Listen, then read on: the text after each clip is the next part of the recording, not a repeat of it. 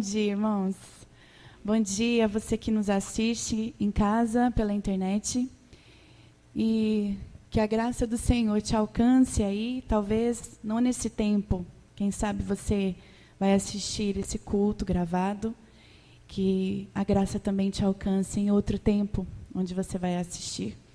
Bom dia, crianças que estão aqui, ali em cima.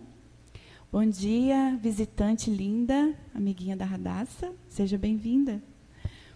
Irmãos, é, quero agradecer aqui ao pastor pelo convite e dizer que estou aqui com muito temor, porque é uma responsabilidade estar aqui neste lugar, não não o lugar físico, porque isso aqui não é sagrado. Sagrado é estarmos na presença do nosso Deus e compartilharmos da palavra. É muita responsabilidade, ainda mais em tempos como hoje. É, os irmãos estão aqui, mas a internet é no mundo. Então, precisamos ter muita sabedoria e só, e só o Senhor mesmo para nos dar. Quero compartilhar com vocês nessa manhã algo que Deus tem falado comigo já há algum tempo, em especial nesse ano de pandemia, e como é maravilhoso é, a palavra que é viva. Porque é um texto que, se você cresceu na igreja como eu, já leu, já ouviu histórias, eu já ouvi com fantoche, com teatro, com música, essa, esse, esse texto virou música, e já contei isso de tantas maneiras e de vários pontos de vista, várias aplicações desse texto, e de repente você vai ler de novo e o Senhor fala com você de uma maneira diferente. E como isso é maravilhoso, é por isso que a palavra ela é viva e atemporal.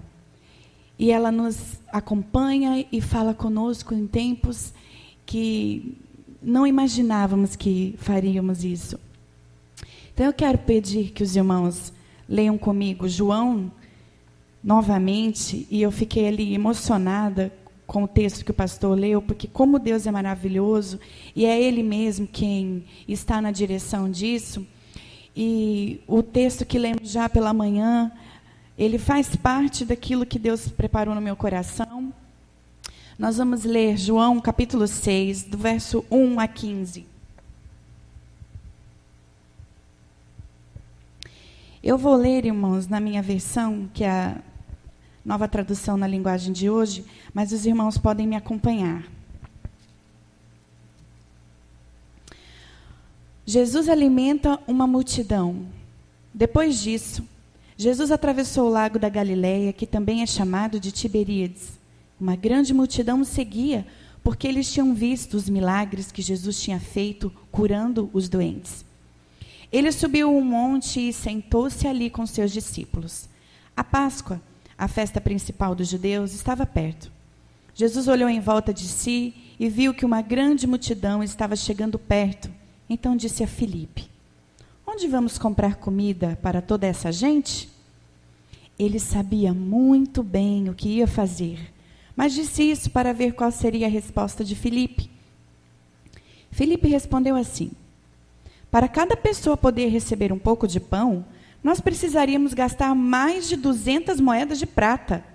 Então um dos discípulos, André, irmão de Simão Pedro, disse: Está aqui um menino que tem cinco pães de cevada e dois peixinhos. Mas o que é isso para tanta gente? Jesus disse: Digam a todos que se sentem no chão.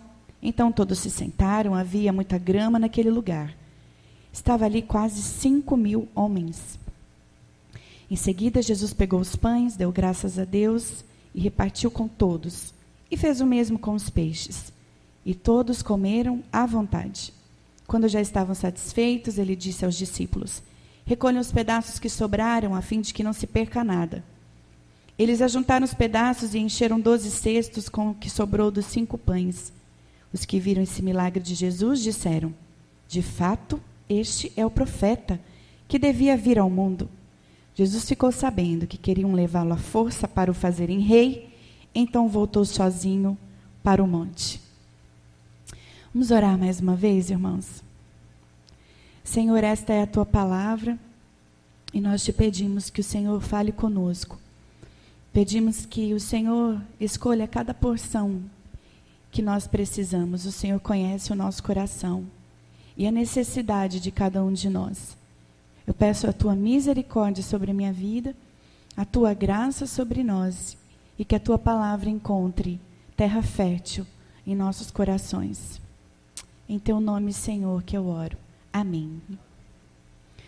Meus irmãos, este milagre, tão conhecido como o milagre dos cinco pães e dois peixes, milagre da multidão que Jesus alimentou, é o único milagre que foi narrado pelos quatro evangelhos. O único milagre que os quatro evangelhos narram. E cada um vai trazer ali uma observação diferente do outro. É, em Mateus, por exemplo, a gente lê que eles foram para um lugar deserto, a fim de descansar. Marcos também diz que eles foram para descansar porque não tinham tempo nem para comer. Lucas, ele reforça que quando os discípulos, quando Jesus faz essa pergunta, eles querem que Jesus mande as pessoas embora. Vão, manda esse povo embora para cada um providenciar sua comida, comprar aí na vila. A gente não tem condições de é, alimentar essas pessoas. Afinal de contas, era uma multidão de 5 mil homens. Nós sabemos que nessa época mulheres e crianças não eram contados. Então, provavelmente temos aqui, no mínimo, o dobro de pessoas, não é mesmo? Para não dizer o, o triplo. Vamos nos ater aqui, mas com certeza era muito mais de 5 mil pessoas. Mas João é que traz um detalhe muito importante e é aquilo que Deus tem falado ao meu coração. É em João que a gente vê que André aparece com um menino e com um lanche. Um lanche individual. Era um lanche para ele, não é? Para passar o dia, talvez. Cinco pães e dois peixes. E aqui o Senhor tem falado comigo, e é o tema da mensagem dessa manhã: quem preparou o seu lanche? Porque esse menino chegou ali com um lanche que alguém preparou para ele. Eu quero acreditar e, e, e, fico pensando que, mais provavelmente, um, uma mãe, não é? Que é mais é, pre preocupada com isso. Já comeu, menino? Não é? Esse menino não comeu direito e está muito quente, já bebeu água. Às vezes a gente está né, em retiros, acampamentos, é a mãe que vai lá com a garrafinha. Há exceções, não é verdade? Nós sabemos que tem pais, às vezes, que olham para esse lado. Os pais ensinam as crianças a, a, assim, a sobreviverem, não é não? O menino está com sede, ele vem beber água. A mãe não, a mãe vai com a garrafinha. Tome água que Está muito quente. Você já comeu? Ah, eu não quero comer, não, tem que comer. Às vezes vai atrás com a colher para pôr na boca, porque a criança não quer comer. Então eu, que, eu quero imaginar que é, esse menino, antes de sair de casa, ele foi alimentado, porque eu fico pensando assim, uma, um menino que até essa hora, né, que o texto vem falar aqui, se ele não tivesse alimentado antes de sair de casa, ele já tinha comido esse lanche porque eles estavam num lugar deserto, né, já era uma hora mais avançada, inclusive é, Jesus faz essa pergunta porque com certeza já estavam com fome. Então esse menino já teria comido lanche. Às vezes a gente sai de casa com lanche, as crianças já querem comer. Então eu quero pensar que ele foi alimentado para sair de casa e ainda assim Alguém da sua família, sua, sua mãe ou seu pai, ou os dois, prepararam esse lanche para ele sair de casa. E aqui, irmãos, é que nós vamos meditar nessa manhã. Ah, esse menino, é possível que ele tenha saído né, alimentado, como eu já disse, e aqui nós vemos um detalhe muito importante que são os pais os responsáveis pelo alimento. Inclusive é um direito, né, no nosso país e no mundo todo, é um direito da criança receber alimento e não prover o alimento. Por isso que criança não trabalha fora para sustentar sua família. Pelo menos não deveria.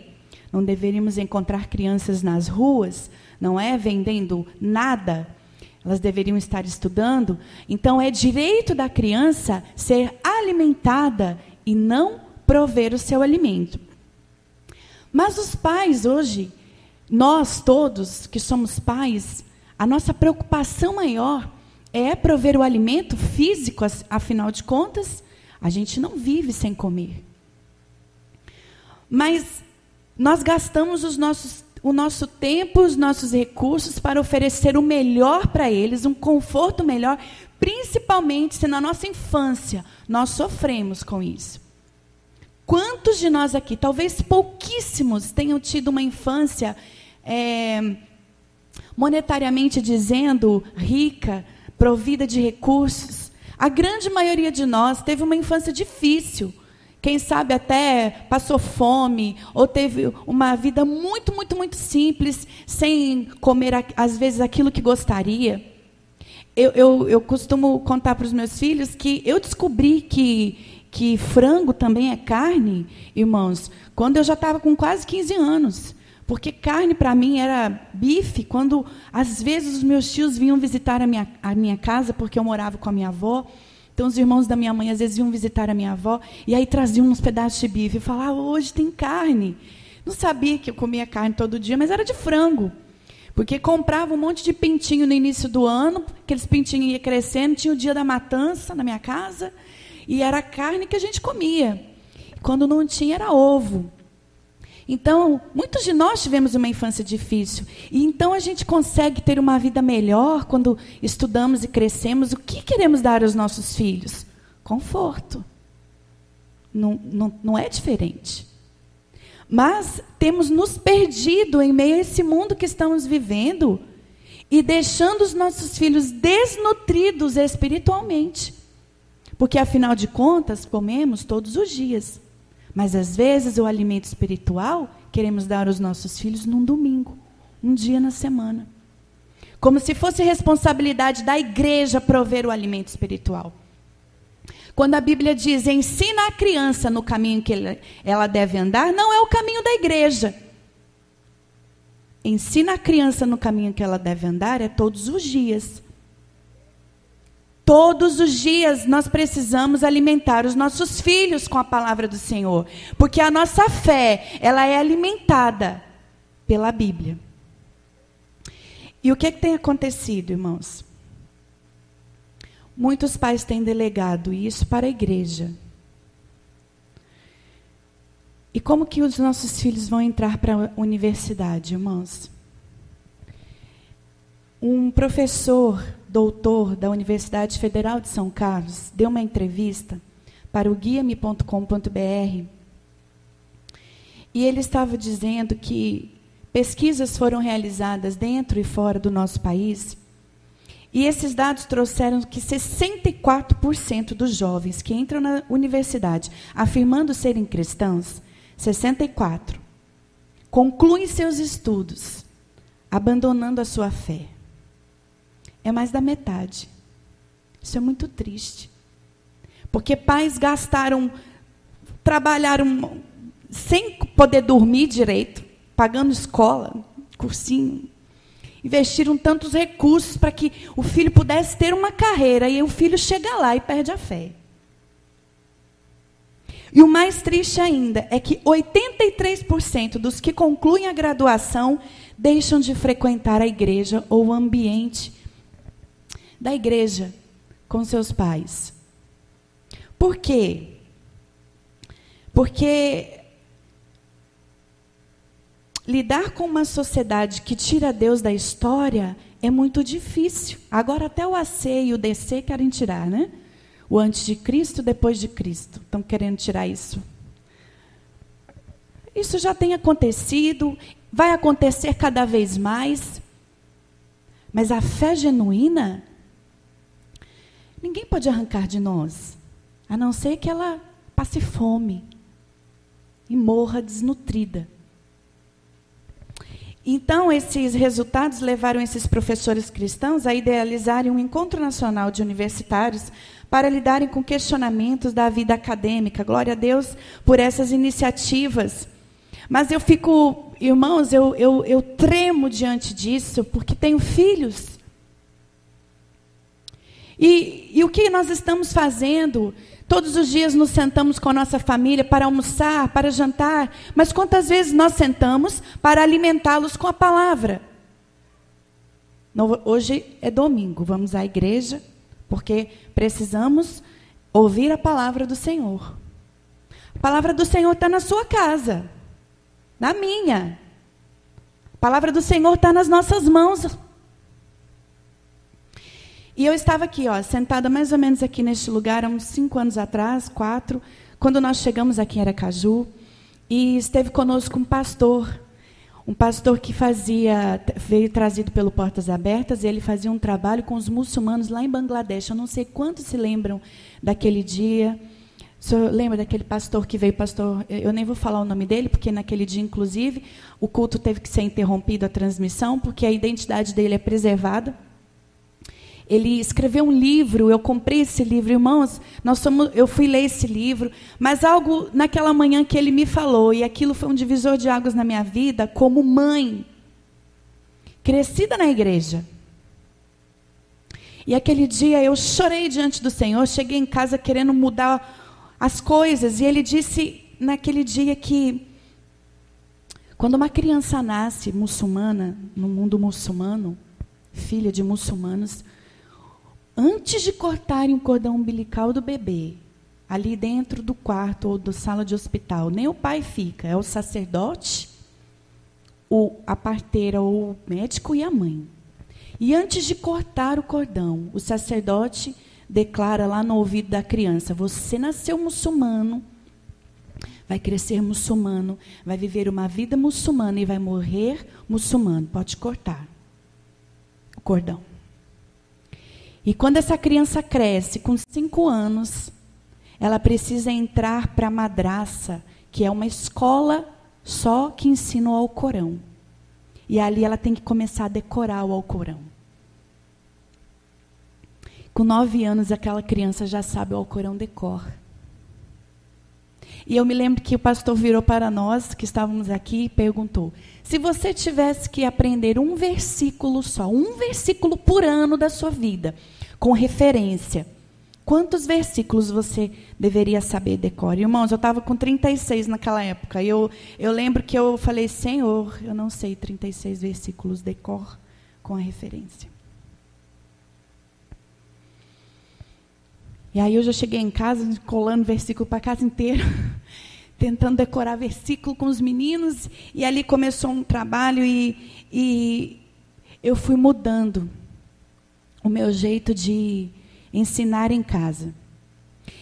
E é interessante que eu cheguei com toda essa bagagem que eu ouvi, e aí olhando para a minha agenda do dia, não, não cabia. Já aconteceu isso com você? Não tenho tempo, minha vida é muito corrida. É cheia de atividades, eu não consigo. Eu, eu sei que eu tenho que fazer, mas eu não consigo. Aí eu fui reclamar com o Senhor: Senhor, o que eu faço? Irmãos, aqueles que têm comunhão com o Senhor escutam a voz do Senhor. E o Senhor me disse: essa sua agenda aí foi você que fez. Então, nada a ver com isso. Esses compromissos todos que você assume, você assumiu sozinha. Então, chegou o momento de rever prioridades, rever valores. Porque o que, o que serve ganhar o mundo inteiro e perder a sua alma. Eu não quero ir para o céu sozinho, irmãos. Eu quero ir com a minha família. O culto doméstico alimenta a fé. Às vezes a criança não quer comer, mas os pais dão assim mesmo, não é assim? Sente e coma. Ah, eu não quero. Vamos nos sentar agora. Agora é a hora da palavra. Precisa ser uma pregação de duas horas, não. Pais que negligenciam o alimento espiritual dos filhos podem estar desnutrindo a fé deles. Mas às vezes a gente só se preocupa quando então eles chegam na faculdade, não é? Porque aí a gente começa a perceber alguns é, alguns amigos diferentes, alguns comportamentos diferentes. Quando o apóstolo, quando o apóstolo Paulo diz que não vos conformeis com este mundo, ele quer dizer que o mundo tem uma forma. E nós não podemos nos encaixar dentro dessa forma. Porque o nosso lugar não é aqui. Então, quando eu estou me encaixando direitinho naquilo e tudo que está ao meu redor não me incomoda mais, tem alguma coisa de errado com o meu cristianismo. Porque tem que incomodar. Você está numa festa e de repente muda o tipo da festa. Se aquilo não te incomodar, se você começa a gostar daquele ambiente, tem alguma coisa de errado com o seu cristianismo. Eu estava numa festa com minha família e muito gostoso e tal, e de repente mudou o tipo de música. E comportamento das pessoas mudam, na é verdade? Isso é muito, muito forte. Então é a hora de que juntar as bolsas, as crias e e um filho meu chegou, nunca tinha visto, né? E falou: "Mãe, o Senhor não se agrada disso, né?" Eu glória a Deus. Não. Por isso que nós já estamos indo embora. Não é se excluir da sociedade, como é que eu vou ser luz se eu não estiver ali também? Não é verdade? Mas tem que te incomodar. Tem que falar: opa, meu lugar não é aqui, eu já preciso pegar meu caminho de volta. Só que quando os nossos filhos vão para as universidades, eles são bombardeados. Não só com, com teorias que, que elas esculacham com a Bíblia. Mas elas pressionam demais e nós sabemos que se o jovem não tiver com sua fé nutrida, fortalecida, ele sucumbe. E nós vamos esperar até lá, quando nasce uma criança, a gente dá alimento para ela só três anos depois? Não, nós damos todos os dias. Precisamos ensinar os nossos filhos todos os dias. Às vezes meus filhos perguntam, mãe, por que eu não posso assistir tal filme? Que os meus colegas assistem. Porque o conteúdo que está ali ainda não é para a sua idade. Vai romper aí coisas na sua mente que ainda não precisa. E você precisa confiar no meu cuidado por você. Eles questionam. Mas por quê? E eu, eu perguntei a eles um dia: por que, que quando um bebê nasce, a mãe não dá aquele pedaço suculento de picanha assada? A ele, porque ele não consegue comer. Exatamente. Hoje você come e não te faz mal. Por quê? Porque você já pode comer. Mas para um bebê não. Então tem coisas que não é para a idade. Você assiste tudo que seus filhos assistem? Sabe se pode? E não é aquele L verde que me dá liberação, não. Ah, é livre. É livre, mas tem conteúdo que vai contra a palavra. Por exemplo, bruxaria não entra lá em casa. A palavra condena.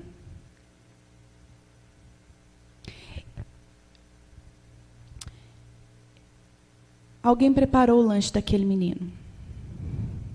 E nós estamos aqui hoje porque alguém preparou o nosso.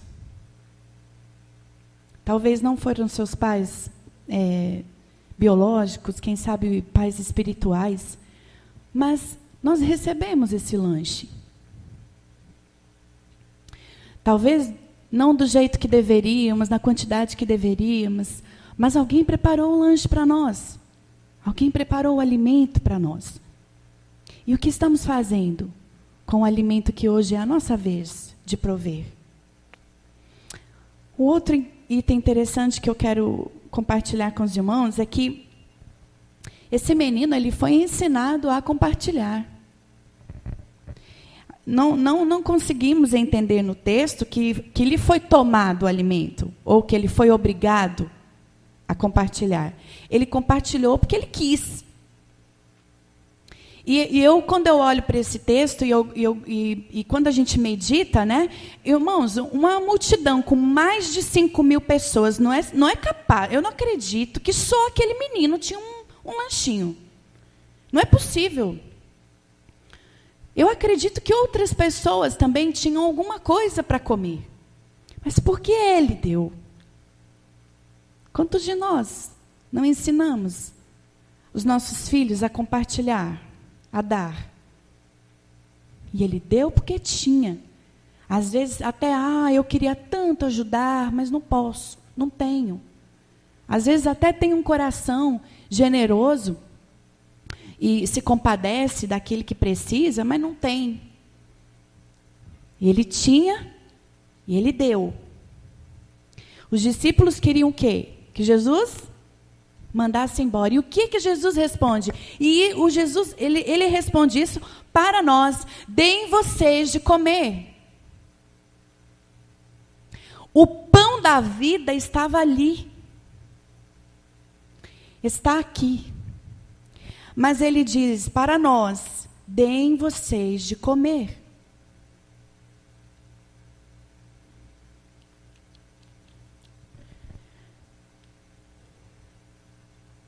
Ai, aquele menino, ele, ele saiu de casa com alimento e os nossos filhos precisam sair de casa com o pão da vida, com a fonte de água viva. O pastor leu aqui no início aquele texto maravilhoso que quem tem fome encontra o pão da vida e sacia para sempre. E um da, dos, da, dos, versículos que mais me chama atenção é no verso 6 que diz: E Jesus já sabia bem o que iria fazer.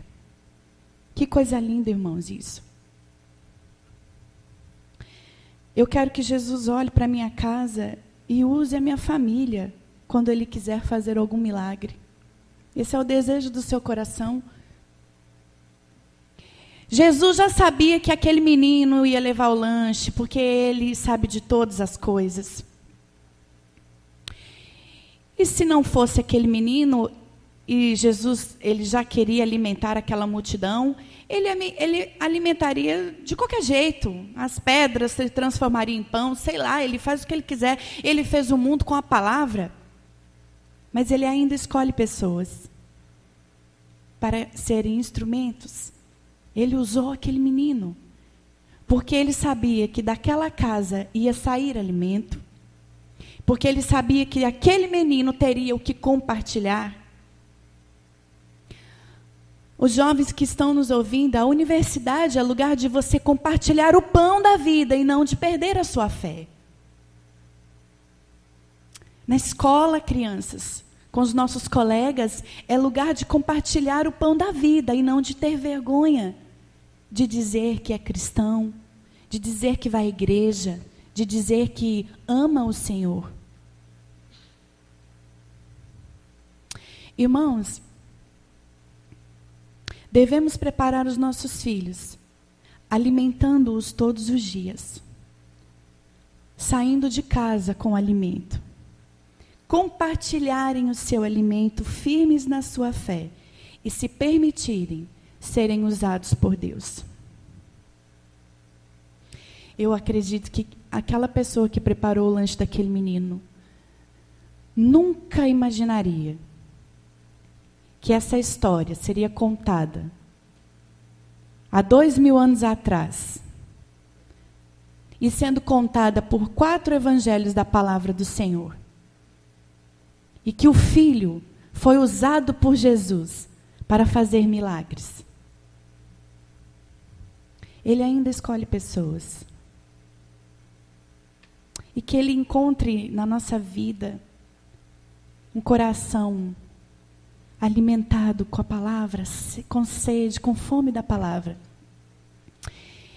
Eu pergunto para você nessa manhã: qual é o horário que sua família se reúne todos os dias para se alimentar da palavra? Irmãos, essa pandemia veio para mexer com a nossa agenda. Aproveite essa oportunidade. Ela é uma oportunidade difícil. Precisamos ensinar os nossos filhos que coisas ruins acontecem com o povo de Deus. Quantos de nós aqui perdemos alguém que amávamos? Cristãos morreram. Não somos protegidos aqui nessa terra. Mas o nosso lugar está garantido no céu se assim temos o Senhor na nossa vida. Talvez você pense e diga: como eu vou fazer agora? Meus filhos já foram embora de casa, são adultos, e não, não provi o alimento diariamente. Quando forem visitar você, você, a gente não prepara aquela comida boa, né, para receber os filhos. Eu, quando vou visitar os meus pais, meus sogros, é aquela mesa farta, porque é um prazer ter os filhos, não é, ali em casa. Prepare aquela comida gostosa e depois, filhos, nós vamos nos alimentar da palavra agora. Eu devia ter feito isso, mas não fiz, peço perdão. Irmãos, entre erros e acertos, nós vamos caminhando. Essa semana mesmo eu pisei na bola lá em casa. Fiz uma injustiça lá com o filho e não vi direito o que tinha acontecido. Quando eu me toquei, a gente faz o quê? Ah, se pudesse voltar, não é? Me perdoa, meu filho. Eu estava errada. Perdoa sua mãe. Até nisso a gente ensina os nossos filhos. É todo tempo é tempo de ensinar. Não é isso que diz em Deuteronômio? Ame o Senhor de todo o teu coração, de toda a tua força. E ensine a lei aos seus filhos. Aos seus filhos. Não está escrito que o pastor tem que ensinar os seus filhos. Ensine você aos seus filhos, dentro de casa e fora de casa. Andando, assentando, até espinho no pé lá em casa vira uma pregação. Entra um espinho no pé, ou como é difícil. Um negocinho de nada incomoda o corpo inteiro. Filho, assim é o pecado. O pecado é desse jeito. Uma coisinha de nada que a gente pensa que ninguém vai ver, que ninguém vai fazer, faz um estrago na nossa comunhão com o Senhor. Você pega os conteúdos do colégio dos seus filhos e faz uma aplicação bíblica? Não, mas a gente às vezes usa aquele jargão tão, né? Estou pagando, então essa parte não é minha. Traga. O que é que você está estudando? O que, que a Bíblia diz sobre isso? Essa semana lá em casa entrou fração. Fui sentar, o que, que você entendeu por fração? E vamos conversando, e aí, filho, Deus quer a nossa vida por inteiro e não por frações. Muitos cristãos entregam a, a sua adoração, o seu louvor em frações, né? Dia de domingo.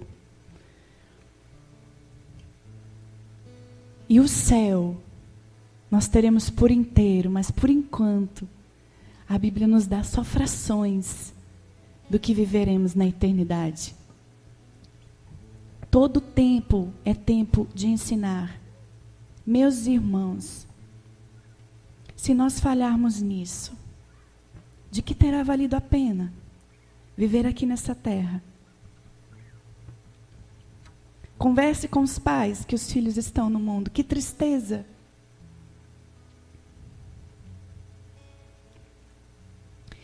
Eu quero encerrar esse, essa palavra com um vídeo que nós vamos assistir. Depois o grupo irá cantar e o pastor irá orar. Mas é tempo de refletirmos, sabe por quê, irmãos? Que amanhã é segunda-feira. E volta tudo de novo, a nossa rotina. Mas que nós possamos sair daqui dizendo: o horário da refeição espiritual na nossa casa vai ser tal hora e nós vamos nos reunir e vamos nos alimentar. Em casa a gente lê um capítulo apenas por dia. Estamos no livro de 1 Samuel. Nessa pandemia já lemos dez livros. Apenas um capítulo por dia. Medida, é, é, eu tenho crianças, às vezes você tem uns filhos mais velhos, vocês podem fazer uma dinâmica diferente. Está na hora de preparar o lanche. E ele não é só uma vez na semana. Essa semana foi a batalha de Davi e Golias, né? E lendo ali, aí de repente um falou: Nossa, ele foi muito corajoso, né, mãe? Não sei se eu teria toda essa coragem. Filho, a história de Davi e Golias não é sobre coragem. A história de Davi e Golias é sobre confiar em Deus.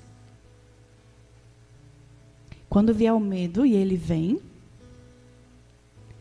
a sua coragem estará em confiar no seu Deus. Davi não foi enfrentar Golias porque era corajoso. Davi foi enfrentar Golias porque ele ficou inconformado de um homem afrontar o Senhor dele. Não é possível que um homem desse pense que é capaz de derrotar o Deus de Israel. Eu vou em nome do Senhor. É um alívio, não é, irmãos?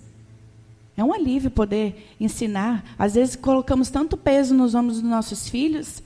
Ser forte e corajoso, quando Deus disse para Josué, não era pra, porque a força estava nele. Ser forte e corajoso porque eu sou com você.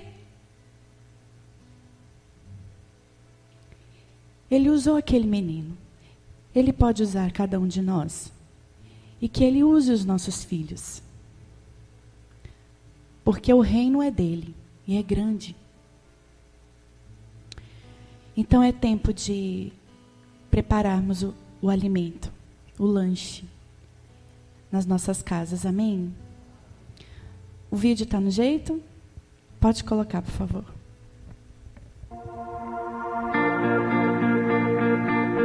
Pai, você não sabe disso agora, mas estou te observando. observando cada coisa que você faz, observando como trata as pessoas, modo como você trata a mamãe, meu irmão e a mim. O modo como vive está tendo um grande impacto em mim.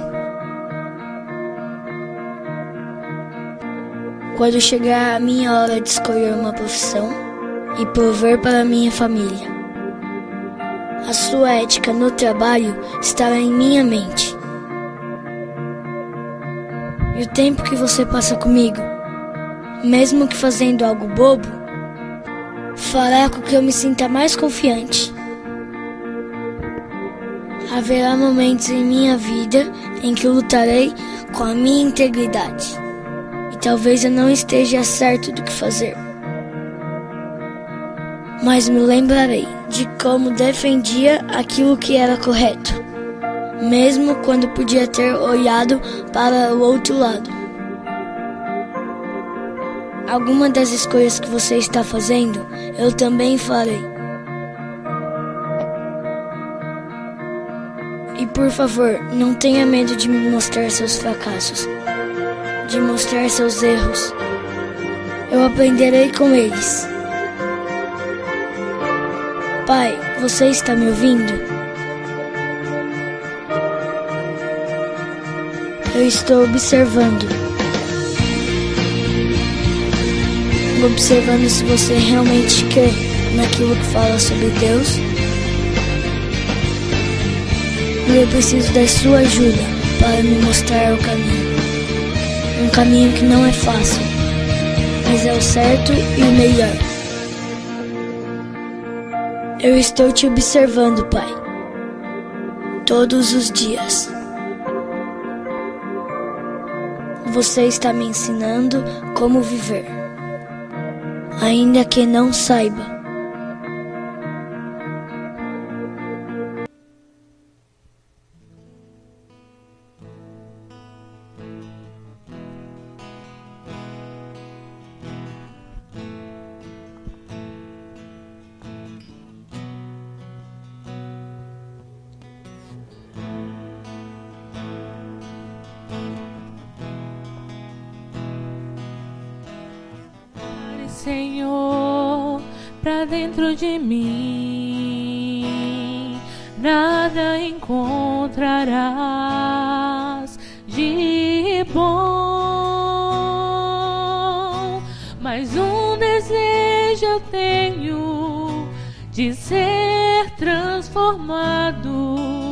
Preciso tanto do teu perdão. Dá-me um novo coração. Dá-me um coração igual ao teu, meu mestre. Dá-me um coração igual ao teu, coração disposto a obedecer, cumprir todo o teu querer. Dá-me um coração igual ao teu. Ensina-me a amar o meu irmão, a olhar com teus olhos, perdoar com teu perdão.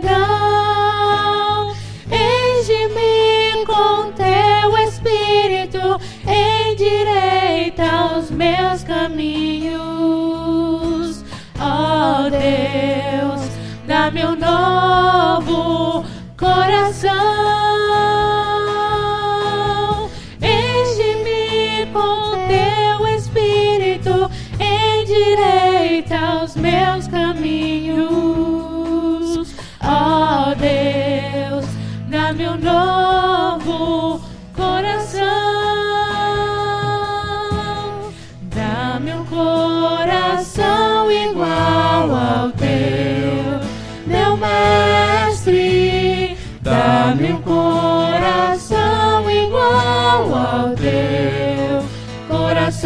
disposto a obedecer, cumprir todo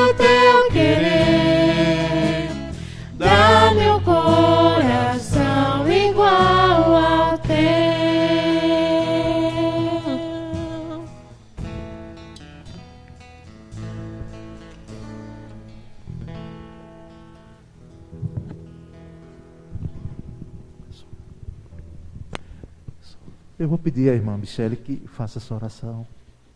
Até porque eu estou incluído no que você falou aí. Não é? E foi uma palavra é? abençoada, abençoadora e para nós pais, família e igreja, é, que nos leva muito à, à reflexão. É? Então vamos orar com a irmã Michele. Senhor, queremos nos colocar diante do Senhor nessa manhã e pedir que o Seu Espírito Santo nos confronte aquilo, Deus, que precisamos mudar na nossa vida, nas nossas prioridades.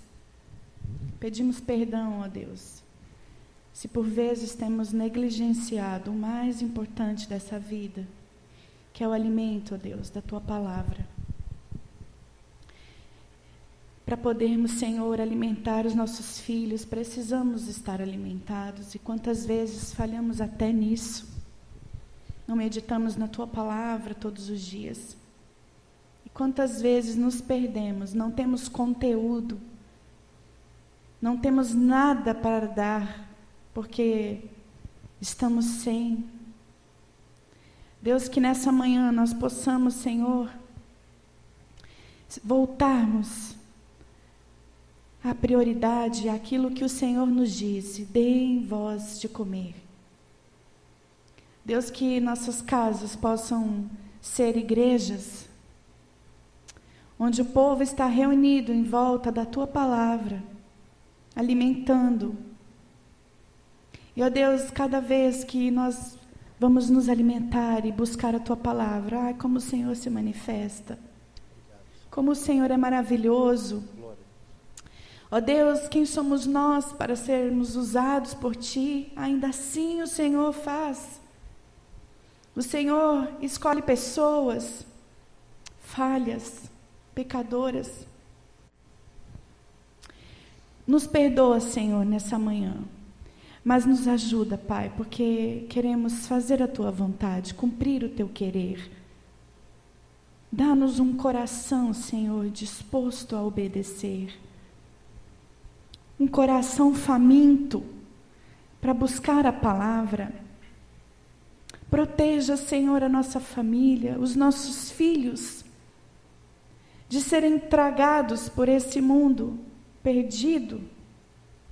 Ó oh, Senhor, que eles sejam fortes em Ti. Ó oh Deus, que eles sejam alimentados e nutridos pela Tua palavra, para que nada abale a sua fé. Deus, e quando o Senhor quiser fazer milagres, eis-nos aqui para sermos instrumentos do Senhor. Muda o nosso coração, ó Deus, orgulhoso. Quantos de nós temos gostado desse mundo, Pai? Quantos de nós, Senhor, temos gostado de ficar aqui e não olhamos mais para o céu e não desejamos a tua volta? Ô oh, Senhor, nos perdoe, Pai. Ansiamos pela tua volta e o dia que estaremos contigo, meu Deus. Não nos deixe esquecer que esse lugar aqui é passageiro. Não nos deixe nos apegarmos às coisas desse mundo, aos prazeres que Ele nos dá. E por mais que tenhamos conforto, que eles sejam para te agradecer e não para te esquecer. Ó oh, Senhor, tem misericórdia de nós. Tem misericórdia, Senhor, daquilo que escolhemos para a nossa vida, para o nosso conforto, mas o Senhor ficou de lado. Queremos, Senhor, nesta manhã, trazer ao nosso coração o desejo de te buscar, o desejo, Senhor, de entender que o alimento é diário muito obrigado, porque cada dia que o Senhor nos permite viver, o Senhor nos dá uma chance de acertar, de começar de novo. Ó Deus, que deixemos o passado, ó Pai, e olhemos para o futuro, para o dia de amanhã. Muito obrigado, porque o Senhor, nessa manhã, tem nos trazido mais uma chance de mudarmos, de fazermos aquilo que não temos feito. Obrigado pelo teu perdão. Em nome de Jesus. Amém.